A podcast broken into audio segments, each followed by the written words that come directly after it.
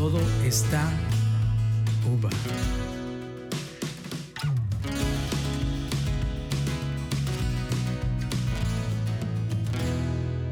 Hola, ¿qué tal? Bienvenidos nuevamente a esta segunda parte que es cuando se va el internet. Espero que disfruten junto conmigo este cumbión hermoso que está sonando al fondo, señores. Señoras y señores, bienvenidos.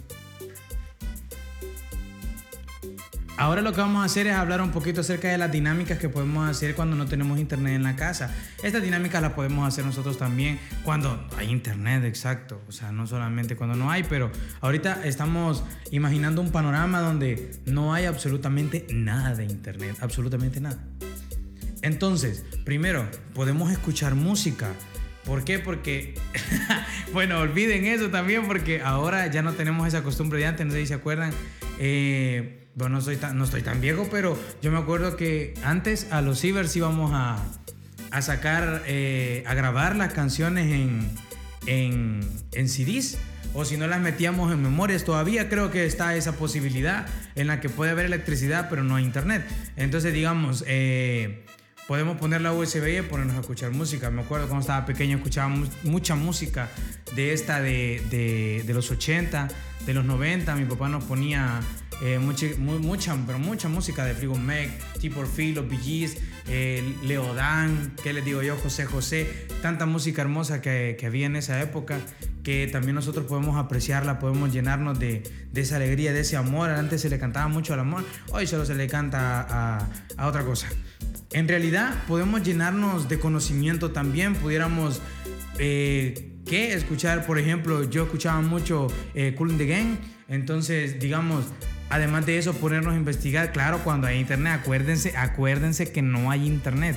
Entonces de repente tu papá tiene perdida una canción de Cool in the Game, Celebration, digamos, por ejemplo, oh, Celebration, Celebration. Entonces está esa, esa rolita y uno dice, ¿y esto cómo empezó? Que no sé qué. Y uno se pone a investigar, se retroalimenta de algo positivo que es la música de los 70, 80 y 90. Digamos, por ejemplo, a segundo, hay gente que su familia son músicos, pueden entretener, pasarse el tiempo en componer, cantar música entre ellos por ejemplo, tal vez alguno de ellos toca ukulele, otro la guitarra, y, así poco a poco pueden ir eh, armando un, hasta un, ¿qué? hasta un número, ¿me entienden? Para poder eh, convivir en familia. Este tipo de cosas pienso que serían eh, herramientas que nos ayuden a estar unidos en este tiempo de pandemia. No solamente cuando no hay internet, sino también cuando no haya porque tampoco podemos pasar prendidos en el internet. O sea, si ustedes están aquí, bienvenidos, sea, este es su espacio, este es su lugar, este es su sitio, aquí pertenecen, ¿me entienden? Pero también tenemos que entender que hay una vida después de las pantallas, hay una vida después del celular, hay una vida además del Facebook, además del TikTok. Hay, algo que nosotros debemos hacer y eso es al, punto al que nos está llevando el, sistema en el que estamos viviendo en estos momentos. En el que llega un momento en el que nadie me va a dejar mentir, que ya no hay nada que ver. O sea, no podemos estar inventando y darle vuelta y darle vuelta y estar buscando qué ver y qué ver y qué ver. Podemos estar en ese punto de hablando de la música, ¿verdad? Yo me acuerdo, yo me acuerdo cuando yo estaba pequeño. Esta es una anécdota real. Yo ensayaba bastante, ensayaba bastante mi guitarra, pero a mi papá no le gustaba. Entonces él se empezó a buscar y dijo de que quería conseguir un, un tapabocas, se, se llamaría, o, opaca el sonido de la guitarra, se la pones a la guitarra y ya no, ya no se oye nada más que el que está ensayando. Entonces me decía, cállate, cállate Joel, me decía, ya te voy a conseguir esa babosada para que solo vos te escuches y no nos estés atormentando a todos. Y yo le decía, ah, vaya, pronto me va a venir, jamás llegó, nunca llegó. Pero fíjense que al final todo tuvo un fruto porque ah, e, ellos se quejaban de mi ensayada y mi ensayada y mi ensayada y ahora al final les gusta todo lo que hago. Además de eso, ahora, ahora ya no solo atormento a mi familia, ahora atormento también a mi esposa. Cuando recién me casé, eh, tuve una ambición y dije yo que quería aprender a, a, tocar saxofón alto. Entonces yo le dije a ella, mira, le dije, fíjate que hay algo que te quiero decirle. En realidad, te vas a hartar de mí. No sé qué va a pasar, no sé si me vas a dejar, eh, pero te vas a hartar de el ensayo es horrible. Y cualquiera que es músico que me puede estar escuchando sabe que tanto lo que es el canto y cualquier cosa que queramos aprender al inicio es tedioso, es frustrante y además de eso es... Ah, es algo horrible estar ensayando y ensayando y ensayando y ensayando. Pero al final, después a todo el mundo le gusta, ay, qué bonito, tocaste el Titanic. Pero a nadie le gusta el... ¿Me entienden? Que no que no se oye bien el pobrecito saxofón. Ahí sí de todo le quieren zampar un tomatazo a cada uno, le tiran una cebolla, una cacerola.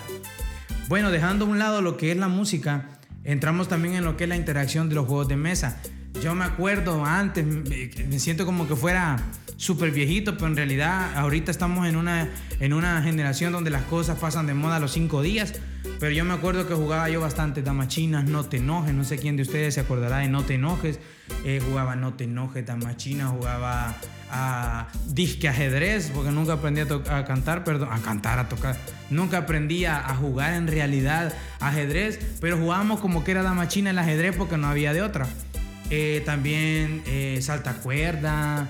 Eh, no, perdón, eso no entra en los juegos de mesa. Perdón, me voy extendiendo. Pero ahí entran los juegos también. Este tipo de cosas también las podríamos implementar en nuestro hogar. ¿Qué es lo que pasa? Que ahorita igualmente por el mismo ámbito en el que vivimos hoy en día, ya no nos preocupamos por tener tampoco un juego de mesa. Eh, nosotros hace poco compramos un 1 y fue algo que me terminó frustrando. Dije, ya no, ya no quiero volver a jugar esta babosa. Porque siempre me terminaban zampando 4, 8, 12, no, hombre. Y, y habían veces que tal vez ya, ya ibas, ya tenías una y, y el de la par casualmente tenía cuatro, pero el anterior tenía cuatro, entonces te vienen cuatro y las otras cuatro, ocho. Y si vos no tenías cuatro, imagínate yo las tenía las cuatro, vaya ganaba, pero el otro pobrecito le iban a trabar 12 cartas y tal vez solo una tenía. Entonces, eso es frustrante. igual que el no te enojes.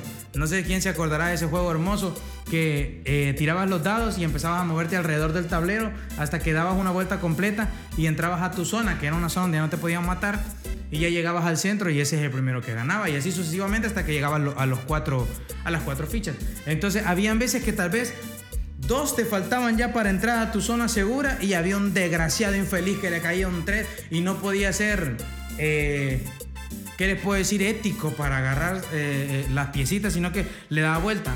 Me acuerdo que donde yo estudiaba, eh, la, señora eh, de la casa tenía, tenía un no te enojes enorme, lo ponían en el suelo y las fichas eran como decirles una gran tapadera de mayonesa. Entonces me acuerdo de que el que ya iba ganando y que ya le tocaba darle, darle matraca, perdón, matraca aquí en mi país significa darle jaque a la persona que, que iba a entrar a su zona de confort ya que nadie podía tocarlo. Entonces hasta con más odio uno se levantaba y le daba a la ficha con todo ahí, con una gran patada, ¿me entienden? Y era, y era todavía mejor, pero ese tipo de juegos, ese tipo de cosas que, que sí pasan, que sí pasaron, eh, la verdad es de que también le agiliza a uno la mente, la distraen, ¿me entiende? Eh, yo me acuerdo también que jugaba bastante triqui-traca, no sé, no sé cómo explicarlo, son dos bolitas que, que, que, son dos bolitas con una, con una pita y no, no, no, no, no supiera, como que como que gecko, pero no, no, no pudiera yo explicar exactamente eh, cómo, cómo sería eh, ese juego, ¿verdad? Eh, otra, la plática. Esto que estamos teniendo entre nosotros no lo tenemos entre la familia. Ya no platicamos. Fíjense que hace poco yo le hablé a mi mamá. Voy a hablar de mi mamá, hablo de mi mamá, de mi papá, porque sé que no van a escuchar esto porque no se los envío, sino que todos ustedes los que lo tienen son porque yo se lo he enviado o de plano me han escuchado por otro lado. Vayan a buscarme a Facebook, a Instagram como Joe-López, Joe J-O-W-H, eh, y ahí escríbanme de qué quieren que sigamos platicando para poder poner bonito el ambiente. Eh, yo me acuerdo, yo me acuerdo hace poco que empezó la cuarentena, empecé a hablarle a mi mamá. Pero mi mamá me salía bien molesta. Entonces yo decía, mamá, eh, disculpe que la moleste. No, no me molestas, me decía. Pa, y lo dejaba. Entonces, como a los siete días de estarle hablando, porque le hablaba todos los días porque me hacía falta a mi mamá, eh, yo le dije a mi esposa, mira, yo ya no le voy a hablar a mi mamá, la verdad que se molesta y no sé por qué será. Preguntarle, me dice, yo no le voy a preguntar porque soy orgulloso, no le voy a preguntar. Entonces vine yo y le dije, mira mamá, le dije, ¿y por qué se molesta usted? Le digo yo. ¿Cómo no me voy a molestar, Joel, si me estás hablando medianoche o una de la mañana? Pues sí, estamos en cuarentena, le digo yo, si todo el mundo se levanta a las 10 de la noche. Y lo peor de todo es de que estaba despierto, o sea, no es que yo la estuviera despertando, ¿me entienden? Otra vez ya iba a dormir, pero ese, digamos, ya no era completamente mi problema. Pero bueno, Así eh, esas cosas pasan. Hay que fomentar la plática entre familia también. Eh, yo me acuerdo que antes había un bullying sano. Yo me acuerdo que con mi hermano, eh, el que me sigue a mí, molestábamos a mi hermano pequeño. O hubo un tiempo en el que mi hermano pequeño y yo, que yo soy el mayor, que yo soy el molestábamos al hermano del medio, ¿me entiendes? El, que queda en medio de nosotros todos. Lo molestábamos los dos juntos. Y, pero no aguantaba, ¿verdad? Pero ahora, Oye, el bullying todo es por Facebook. Ay, cara de no sé qué. Y, ahí le, le pasan tirando, tirando indirecta a uno. Otra, otra cosa que podemos hacer mientras no hay internet o no hay electricidad, porque esto se puede hacer sin electricidad, es comer. Señores, qué delicioso es comer. Qué rico hoy en cuarentena estar comiendo. Es delicioso porque eh, si no mantenemos distraídas nuestras mentes, que es lo que se está aconsejando, que es lo que estamos haciendo con todo esto, distraernos, pasar un rato ameno, un rato bonito, un rato precioso, eh, es eh, comer ¿Por qué? Ah, se fijaron qué, se qué bonito que así con la pausa. Porque sé, porque sé. Entonces, eh, comer, comer es una bendición. Y saben de que la comida desata un montón de cosas que nosotros no entendemos. La comida desata, si ustedes se fijan, los mejores tratos de negocio se hacen comiendo. Hay veces que las mejores ideas, sí, se le vienen a uno comiendo. Ese tipo de cosas son buenas. ¿Tienen algún problema con alguien? Invítenlo a comer. Inviten a comer a su peor enemigo. Ya van a ver que van a arreglar las cosas. En mi país es común ir a una pupusería. Bueno, ahorita no. Ahorita se está haciendo común pedirlas en delivery a las pupuserías, señora. Nuestras pupuserías están haciendo delivery. Eh, uno ya habla, niña Juana, ¿Qué pasó, hijo? Y ya uno, mira, me puede mandar cuatro revueltas y te digo con queso. ¿Y de qué las querías? ¿De arroz o de, o de maíz? Y ya le digo yo, ah, mira, mándame las de arroz, pero yo solo de maíz tengo. Y digo yo, ¿y por qué me ofrece de arroz? Va, te la puedo mandar. Y entonces digo yo, va, me van a venir de maíz y vienen de arroz. Porque ustedes saben que las pupuseras pueden hacer lo que ellas quieren, eh, o sea, están echando pupusas que, o sea, son, ellas, ellas dominan el mundo, o sea, reinan, reinan El Salvador. ¿Qué se le puede hacer? Y yo sé que si hay algún salvadoreño entre nosotros, eh, si hay salvadoreños, porque tengo ahorita eh, estadística de que nos estaban escuchando en El Salvador, en Estados Unidos y Guatemala. Un saludo a cada uno de ustedes. Y si veo otro país en el siguiente segmento, lo voy a estar diciendo. ¿Se fijaron? Bueno, muchas gracias a todos los que me han escuchado, a los que me van a escuchar vamos a seguir platicando, vamos a tratar de hacer un tipo segmento de experiencias, no sé, anécdotas, algo así. Ahorita en la tarde me estuvieron compartiendo ahí unos, unos videos de unos chavos súper buenos para hacer podcast. Eh, chistosos.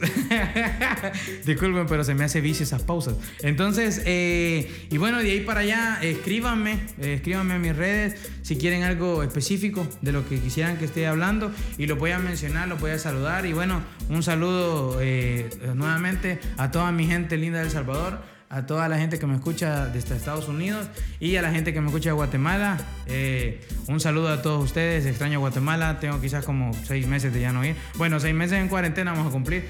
No, porque ya un mi año tengo ya de no ir. Pero algún día vamos a regresar y vamos a estar allá comiendo una tiki con un Tortrix barbacoa. Bueno, muchas gracias. Eh, espero estén muy bien, espero la pasen bien. Traten de distraer sus mentes en esta cuarentena y no entren en la locura. Traten de hablar con la familia, traten de escribirle a todo el mundo, molesten a la gente si no tienen que, en qué entretener, si no tienen nada. Eh, escríbanle a WhatsApp a toda la gente y moléstenla. Lo más que puede pasar es que le digan su par de babosadas o los manden al chorizo, pero de ahí no va a pasar, señores. Si son el WhatsApp, lo más que pueden hacer es bloquearlos, pero ahí le hablan por teléfono.